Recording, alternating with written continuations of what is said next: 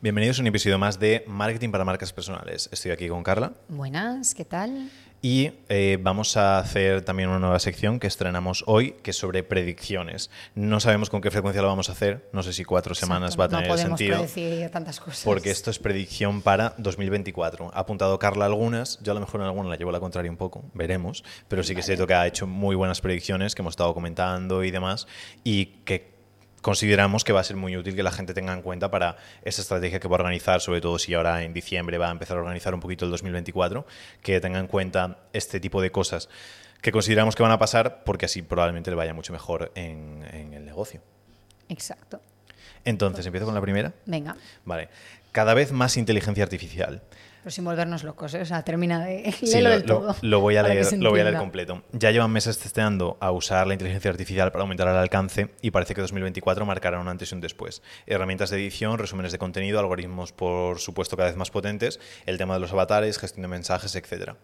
Entonces, la inteligencia artificial se está utilizando muchísimo. Es cierto que el hype ha descendido muchísimo. Toda la trend de todo el mundo buscando cosas eh, ha bajado mucho porque la gente se ha dado cuenta de que no es lo que se imaginaban, porque la gente tenía la idea, no, con la inteligencia artificial yo cojo y le voy a decir, oye, haz el trabajo que me ha mandado hoy mi jefe para ocho horas, le doy un botón y de repente me lo ha hecho. No, es un acompañamiento.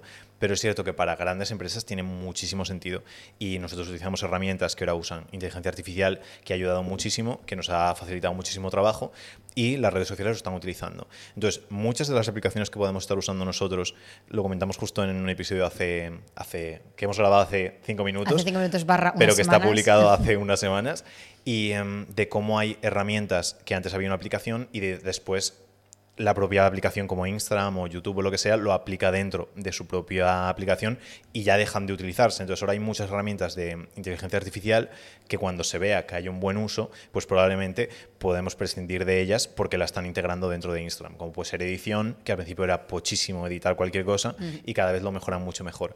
Pues a lo mejor llega un momento en el que aplicaciones que utilizamos ahora nosotros, por ejemplo, para hacer clips del podcast, que esté ya incluido dentro y que subas el podcast y te diga, oye, pues estos son los momentos que más se han visto y te hemos sacado el clip para que lo publiques de manera individual. Entonces, tenemos que ser conscientes de que mucho del algoritmo está siendo utilizado ahora por inteligencia artificial, están haciéndolo mucho más... em, mucho más conciso, mucho más concreto, por lo tanto vamos a tener que tener mucho más en cuenta el algoritmo. ¿Qué entendemos por algoritmo? El hecho de utilizar bien las cosas que van a interesar a las personas. Entonces, si hay una gestión de mensajes por inteligencia artificial y quiere decir que hay mensajes que a lo mejor ni siquiera nos llegan porque se van a una bandeja de otros o basura o lo que sea, no quiere decir que tengamos que hacer algo para intentar mm, trampear el algoritmo, etc. No, raras. simplemente es, hacemos un buen mensaje que es útil para la persona y demás, pues el mensaje llegará a la bandeja normal. Hacemos un mensaje de spam, pues se va a tomar por saco. Igual que en los emails, creo que pasa en todos, pero que ahora adelante pone spam en muchos, Sí. pues Como lo estás planteando como spam, va a llegar como spam. Exactamente. Entonces, si te lo marca como spam, quiere decir que hay algo que no estás haciendo bien. Pues lo mismo pasa con redes sociales, que ya muchas de las cosas de, de no, voy a coger y resubir este contenido, voy a hacerlo de esta manera, o voy a... Pequeñas triquiñuelas cada vez tienen menos sentido.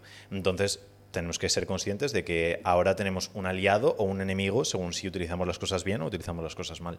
Exacto, sí, sobre todo esto último de es o un aliado o un enemigo. El algoritmo va a seguir estando y cada vez va a ser mucho más potente precisamente por mm, cambios o, bueno, más que cambios, supercambios como estos. Entonces, dejemos de pensar con hacernos los listos, ir por la tangente. No, intenta gustar, intenta que la gente interactúe, intenta que las cosas funcionen, intenta hacerlo fácil. Si hay unas herramientas, pues úsalas. Si el contenido se organiza de esta manera, porque al final saben mil veces más meta de lo que podamos imaginar, intenta ir por esa línea hazlo fácil y adáptate, básicamente. Pero tampoco pienses lo que decías de, vale, pues ahora como hay inteligencia artificial, alguien va a crear todo el contenido por mí, lo va a publicar, va a quedar precioso, me van a llegar muchísimos seguidores cada día y voy a conseguir ventas.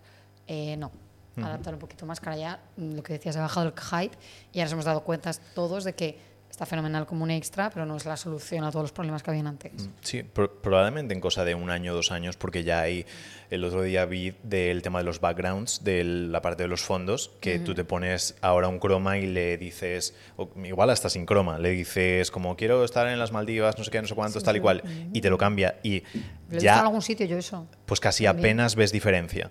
Igual que ahora los avatares, que también está por aquí el tema de los avatares, que dentro de poco a lo mejor no tienes ni por qué crear contenido, ya tienen el avatar tuyo, no sé qué, y le puedes dar, y ahora todavía en muchos se nota excesivamente, pero en algunos ya cada vez menos y llega un momento en el que a lo mejor no. Eso quiere decir que vamos a poder coger y decirle, chat GPT, créame el guion de un vídeo, lo pongo en el avatar, pum, ya está, y va a ser un buen contenido. No, probablemente no. Sea el típico contenido que ponga todo el mundo pocho y el mismo contenido que hace pocho la gente de normal.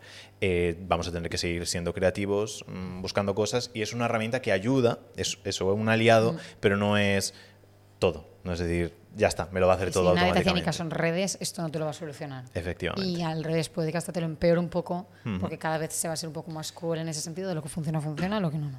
Sí, no, no, no es por ser mm, Agoreros. No, me refiero porque ahora últimamente con los clientes estamos mucho trabajando en el hecho de decir, si todo el mundo está yendo hacia un lado hay que ir a contracorriente. Y toda mi vida me ha dicho, es que vas siempre al revés de todo el mundo. Y no lo hago a propósito, no lo hago en plan como decir, tú me dices A, pues yo te voy a decir B por molestar, no, sino simplemente porque sí. Hay toda una corriente hacia un lado, tenemos que entender cuál es la tendencia, si la podemos utilizar, pero entender que si todo el mundo se mueve hacia un lado, la gente se cansa muy rápido y tenemos que muchas veces ir al contrario porque es lo que busca la gente. Entonces, si todo el mundo hace el mismo tipo de anuncio, está muy bien. Cuando explicamos en un abriendo el apetito, por ejemplo, eh, tal estrategia de anuncios que nos ha funcionado muy bien, tal y cual, funciona muy bien. De repente empezó todo el mundo a hacerlo, que fue cuando me llegaba todo el mundo, oye, está todo el mundo haciendo tu anuncio, ¿qué está pasando? Y digo, es que lo he explicado cómo hacerlo, pues es normal que deje de funcionar ese tipo de anuncio. Para los que lo tengáis ahora, probablemente ahora que ya la gente lo ha dejado de usar tanto porque se saturó, pues probablemente pueda funcionar porque no hay muchas personas haciéndolo. Pero tenemos que ir jugando con ese aspecto. Lo mismo de inteligencia artificial. Si todo el mundo usa avatares, usa el mismo fondo, el mismo tal, el mismo cual, pues acabará saturado y a lo mejor el que hace vídeos en una chabola, de repente lo peta. Y entonces a lo mejor puedes pensar, oye, pues voy a usar el avatar y voy a hacer el fondo de una chabola. Pues a lo mejor tiene sentido si todo el mundo empieza a tener fondos de palacios de Versalles. Entonces que entendamos esas cosas y que intentemos ir un poco, no a contracorriente, sino buscando esa diferenciación de lo que no está haciendo todo el mundo. Exacto. Vale. Mm, Este sí que estabas de acuerdo entonces, ¿no? Que, Sí, voy a estar este en desacuerdo. de acuerdo. Vale. Siguiente es el tema de más y mejores formas de comunicarnos. Seguro que si estáis en este mundo, utilizáis redes sociales, WhatsApp y demás, os habéis dado cuenta que los yo creo que ha sido un poco desde verano, septiembre más o menos, que han empezado a ver que si canales de difusión, que si canales de WhatsApp, que si grupo de no sé qué, eh, una cosa de grupos de WhatsApp que creo que, no, de, de Instagram que no se ha llegado ni, ni a instaurar, que no son los canales, otra cosa de grupo de dif- 55.000 formas de comunicarnos, lo cual nos parece fenomenal, pero ya indica una tendencia que es una- un cambio. ¿no? Al final, la forma de comunicarnos hasta ahora, sobre todo con influencers, con marcas personales más grandes, con tiendas, con negocios, parecía que la comunicación era mucho más unidireccional, aunque fuesen redes sociales y nos acercaba, pero bueno, tú podías escribir, pero nadie te iba a contestar, ni ibas a tener como un trato más cercano. Incluso si querías reservar con un restaurante, a poco que fuese grande, era como, este mensaje va a rebotar, no va a llegar a ninguna parte. En cambio, desde, pues eso, hace unos dos o tres meses más o menos, un poquito más, sí que se ha empezado a ver que parece que se está haciendo más presión porque esa comunicación sea más bidireccional, podamos estar más cerca de la gente que nos interesa, tengan como grupos más mm, privados de contacto, digamos, de información un poco más exclusiva, y es algo que lo mismo. Si tenemos la manera de aprovecharlo, de unirnos y de no decir, ah, yo paso de todo, yo sigo aquí poniendo mi historia y punto, pues mejor que mejor, porque posiblemente nos estemos sumando a una posible tendencia. Sí, que estaba pensando ahora a raíz de eso que no sé si a lo mejor tiene sentido que cambiemos la comunidad de Telegram y la pasemos ahora que hay comunidades en WhatsApp, pasarlo a esa plataforma. Luego lo comentaremos. Ahora, ahora hablamos, ahora Pero- luego veréis el resultado del debate. Pero sí, hay un montón de, de formas de comunicarnos, cosas que han abierto y hay que probar, depende del tipo de público al que nos dirigimos, hacer una cosa u otra.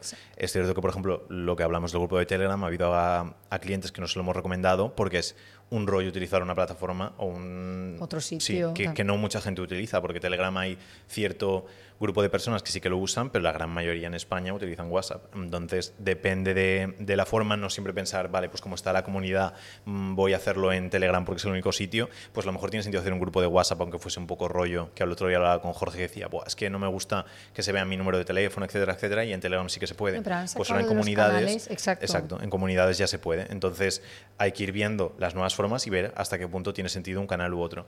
mm, no siempre depender de uno a poder ser, pero no abrir tanto como para perder foco. Que también hablaba con Fabián el otro día que va a empezar un podcast. Digo, bien, porque me gusta, pero que no nos quite de hacer las demás cosas. Porque es cierto que yo le digo muchas veces, pues vosotros tenéis podcast tal y cual. Digo, ya, nosotros somos un montón de gente que estamos dedicados a esto, pero muchas personas tienen pues su negocio, tienen su no sé qué, tienen su familia y después no puedes tener un canal de YouTube, un no sé qué, un no sé cuántos, un tal, y pretender hacerlo a nivel hombre-orquesta porque no va a salir bien. Entonces, aprovecharlos, estudiarlos, pero no pensar, sale algo, tengo que estar ahí. Voy con la tercera. La tercera es mi favorita. Ah, sí, Cuéntala. pues coméntala si quieres. Sí, porque la, la cuarta en verdad te gusta más. a Vale, ti, perfecto. ¿no? Sí, sí, sí, mucho más. ¿Te cuadra? Vale. La tercera lo estuvimos adelantando el otro día en el episodio de novedades de Instagram, de TikTok, bueno, de redes y demás, y es el hecho de que...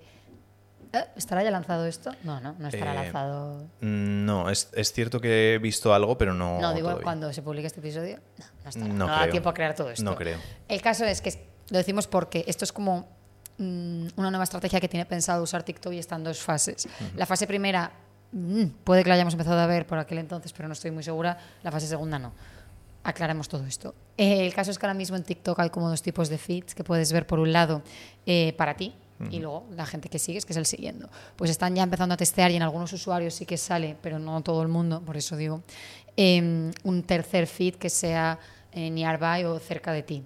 ¿Vale? Entonces, este feed, pues como su nombre indica, es para ver contenido que tenemos alrededor. Pues ya sea gente, ya sean negocios, ya sean restaurantes, peluquerías, lo que sea. Lo que estuvimos comentando en el episodio este anterior es el hecho de, vale, esto es muy guay, o muy potente o muy anónimo si estás en una ciudad enorme en la que hay millones de personas, pero ahora luego que ver hasta qué punto pues, estás en un pueblo pequeño, estás viendo al vecino de al lado literalmente.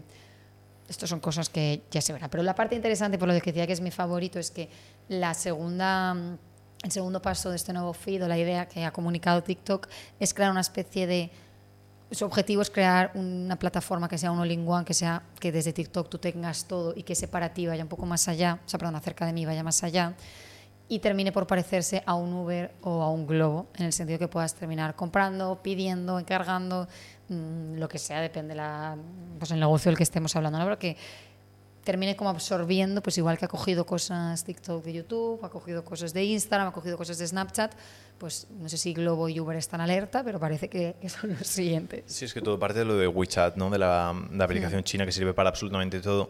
Y es cierto que la gran mayoría del dinero está en el mercado financiero y muchas quieren pasar a eso. Pues TikTok si tiene esa, al final, esa e-commerce gigante o esa forma de pues ese globe o globo, ese Globe. Uber, es- ese- esa unión de todo y te puedes llevar una comisión de todas las ventas, pues va a ser mucho más rentable de lo que puede tener ahora solamente con publicidad.